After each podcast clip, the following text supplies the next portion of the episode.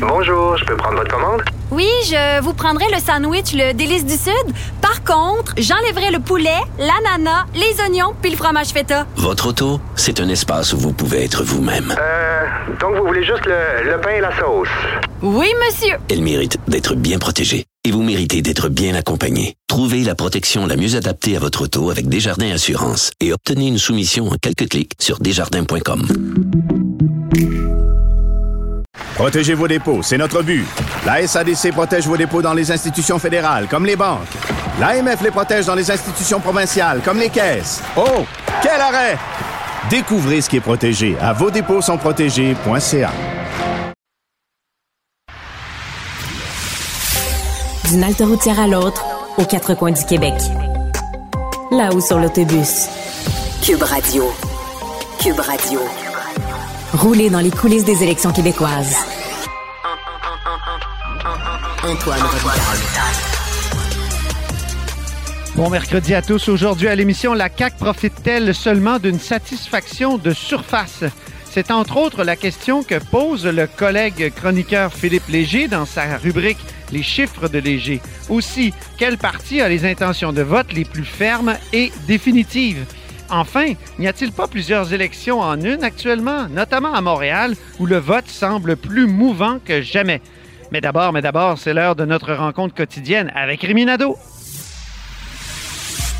Réminado. Tout a été mauvais. Ça a été un spectacle désolant. C'était triste de voir ça.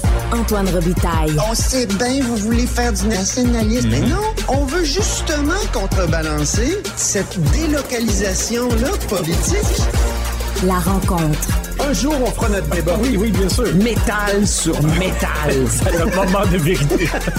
La rencontre. Nado Robitaille. Et bonjour Rémi Nadeau, Bonjour, Antoine. chef de bureau parlementaire à l'Assemblée nationale pour le journal et le journal. Commençons par Québec solidaire, qui n'a pas une journée facile. Oui, je te dirais un dernier 24 heures euh, plutôt euh, difficile pour euh, Gabriel Nadeau-Dubois. Et la raison, c'est que dans la présentation de sa proposition d'impôt pour les euh, grandes fortunes et les successions, euh, il y a euh, les producteurs agricoles et euh, notamment, ben, en fait, la relève, hein, les, jeunes agriculteurs qui, par exemple, héritent de terres, euh, de bâtiments, de, de- d'équipements aussi euh, agricoles. Et ça, ça a beaucoup, beaucoup de valeur monétaire. Et eux, donc, entreraient dans cette catégorie de personnes qui se retrouvent avec des actifs qui peuvent dépasser un million de dollars. Et là, Gabriel Nadeau-Dubois veut imposer à ces gens-là 1000 dollars de plus d'impôts par tranche de millions supplémentaires d'actifs. Et, et donc, à la veille de sa rencontre avec l'UPA, tu sais euh, évidemment, Antoine, que c'est un passage un peu obligé pour les chefs de parti. Ça se déroule Ben oui, pour, la, pour la plupart. C'est bon que tu en parles parce que moi, on, en sort de l'UPA. Mais, continue, je vais t'en raconter une bonne. Bon, alors voilà. Tu sais que c'est donc, c'est ça, c'est le passage obligé des chefs. Pour la plupart, c'est aujourd'hui. Il y en a pour qui c'est demain. Et, euh, là, Gabriel Nadeau-Dubois a été attaqué par les, euh, adversaires politiques, Dominique Andelade, François Legault, euh, le ministre de l'Agriculture, André Lamontagne. Et, et il, est- avait l'air mal pris. Il est obligé de, reculer sur le fait, donc, que les terres agricoles ne seront pas, donc, euh, incluses dans, euh, ce calcul de, de valeur. Euh, on sent donc que c'était un peu donc mal ficelé à ce sujet-là. C'est un peu gênant de faire ce recul juste avant de faire la rencontre avec l'UPA. Et l'autre chose, ben, c'est que ça n'empêche pas le fait que, que pour ce qui est de l'équipement, Dominique Andelade euh, signalait aujourd'hui avec raison euh, où elle était. Elle, pointait derrière elle une moissonneuse batteuse qui vaut un million de dollars. C'est sûr que là, là-dedans, il y a des travailleurs, euh, des Mhm. travailleurs autonomes qui, qui ont Et de l'équipement ouais. qui vaut cher. Alors, c'est, disons que moi, je pense que là, Et- ça, ça passe pas, là. Et on a eu aussi quelque chose de spectaculaire. Il y a, il y a un des vice-présidents de l'UPA qui s'est présenté après à Gabriel Nadeau-Dubois, après qu'il qu'il ait parlé, qui, après la période de questions. Et euh, il a dit, mais euh, les actifs, là, le gros des actifs, c'est les quotas. Donc, euh, vous êtes en train de nous dire qu'on est tous millionnaires, là, parce que les quotas, ça vaut cher. Et, euh, et donc, Gabriel Nadeau-Dubois a eu peine à expliquer après. Il n'a pas fermé complètement la porte à ce qu'il ajoute euh, euh, les quotas à l'exemption, mais euh, c'est certain que c'était un moment assez délicat pour Gabriel Nadeau-Dubois qui semblait pas avoir cette dimension-là là, de la réalité agricole en tête, ni quand il a présenté évidemment son plan hier, ni ce matin quand il a fait sa volte-face. Ben, et, moi, j'ai l'impression, Antoine, que c'est loin d'être terminé, parce que dans d'autres secteurs d'activité, pense par exemple à un propriétaire de, de camion euh, qui est propriétaire de son, de son propre véhicule et des fois même d'une flotte de véhicules. Euh, mais ça ne veut pas dire que, qu'il, euh, qu'il est millionnaire, tu comprends? alors, moi, je pense que M. Nadeau-Dubois se fait rattraper par la réalité. Et l'autre chose aussi, c'est que on, on s'entend, Antoine, je pense, pour dire que ce serait extrêmement compliqué d'appliquer cette proposition de Québec solidaire parce qu'il veut tenir compte donc des actifs des individus, mais soustraire, par exemple, les hypothèques.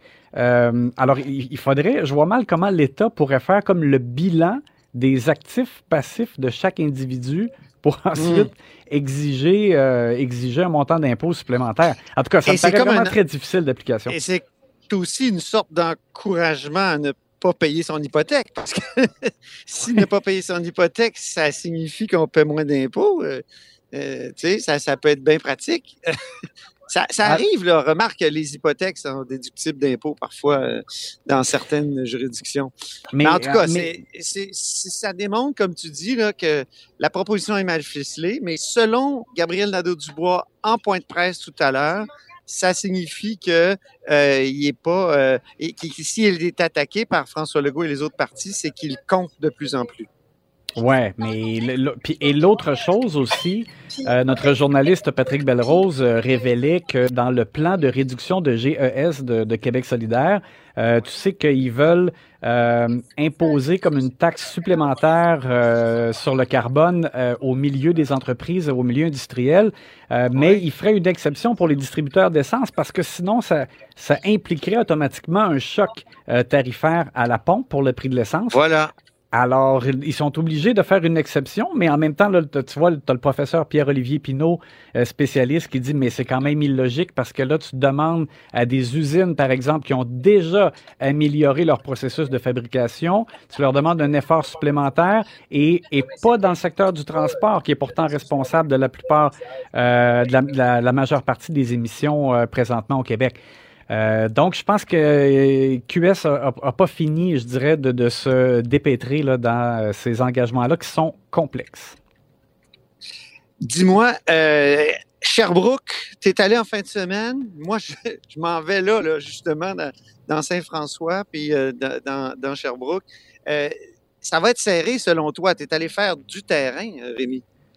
Oui, écoute, j'ai trouvé ça euh, passionnant. Euh, évidemment, ici, euh, on, travaille la plupart du temps au Parlement et là, ben, d'aller voir les gens, de, parler avec le monde, j'ai trouvé ça super instructif.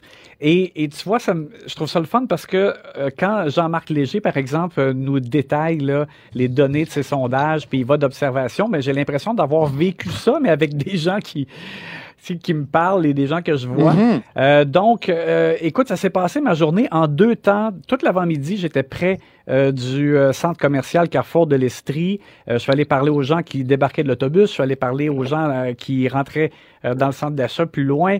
et, et j'avais beaucoup, beaucoup de réponses en faveur de la CAC. Euh, peu de gens connaissaient Christine Labrie, qui est pourtant l'actuelle députée euh, solidaire. Oui. Euh, et, et je te dirais que les gens qui étaient âgés de 40 ans et plus, disons, étaient vraiment, vraiment davantage derrière la CAQ. Spontanément, le sujet dont on me parlait, ça m'a un peu étonné, mais c'était vraiment la gestion de pandémie. Les gens qui défendaient la CAQ me disait François Legault a été bon, il a bien fait ça, ah il était là tous les jours. Euh, et les, quelques-uns qui étaient comme plutôt contre la CAQ, c'était aussi en raison de la gestion de pandémie, mais avec les arguments contraires. Ah bon? Et, et, dans la deuxième partie de la journée, où là, je suis allé vraiment marcher longuement euh, dans le centre-ville, la, rue Wellington, King, euh, le long de la rivière. Et, euh, là, c'était drôle parce qu'on dirait que c'était comme deux mondes. Là, là j'avais beaucoup, beaucoup de répondants pour Québec solidaire, des gens plus jeunes, des étudiants, par exemple. même un étudiant, j'ai trouvé ça drôle, qui hésitait entre QS et la CAQ en, me disant, je comprends que Ah ça a l'air paradoxal, mais il me disait, moi, euh, l'environnement, pour moi, c'est important, mais je trouve que François Legault fait bien pour l'économie, le Yes. développement euh, des, de la pile au lithium, je trouve ça bon. Alors, il, il était vraiment, il était complètement comme à cheval entre les deux et il hésitait. Euh, mais Donc, il y avait d'après ce beaucoup... que tu vois, ça ne sera pas une course à trois. D'après, d'a- d'après ton, coup de sonde, là, ça ne sera pas une course à trois, mais parce que moi, j'ai interviewé récemment François Weiss, là, le, le Mhm. candidat libéral, qui lui disait c'est pas un choc des titans, c'est un choc de trois titans. Et je suis le troisième. Et, Ben- et je- et- et toi, as-tu cette impression-là qu'il va y avoir une lutte à trois ou à deux seulement? Non, malheureusement pour lui, je te dirais, là, euh, parce que j'ai euh, parlé à une trentaine de personnes et euh, le nombre de personnes qui m'ont dit euh, je vais voter pour euh, le Parti libéral du Québec, Antoine, c'est zéro. Personne Oh, ok. m'a parlé du PLQ et, et c'est surprenant parce que là, Sherbrooke, on parle d'un comté qui a été libéral aussi longtemps, là, qui, a, qui a changé de couleur beaucoup, mais qui a été libéral, Ben oui, not- notamment été avec le- Jean Charest. Ben oui, ça a été le comté du premier ministre. Oui.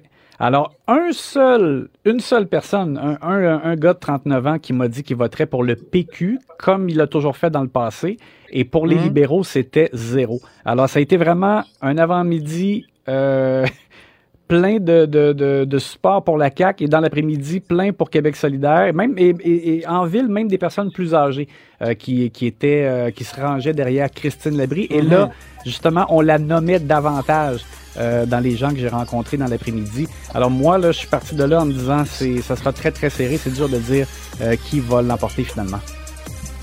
Très bien, mais je te remercie euh, beaucoup, Rémi, et puis on se reparle dans les prochains jours. Ça me fait plaisir.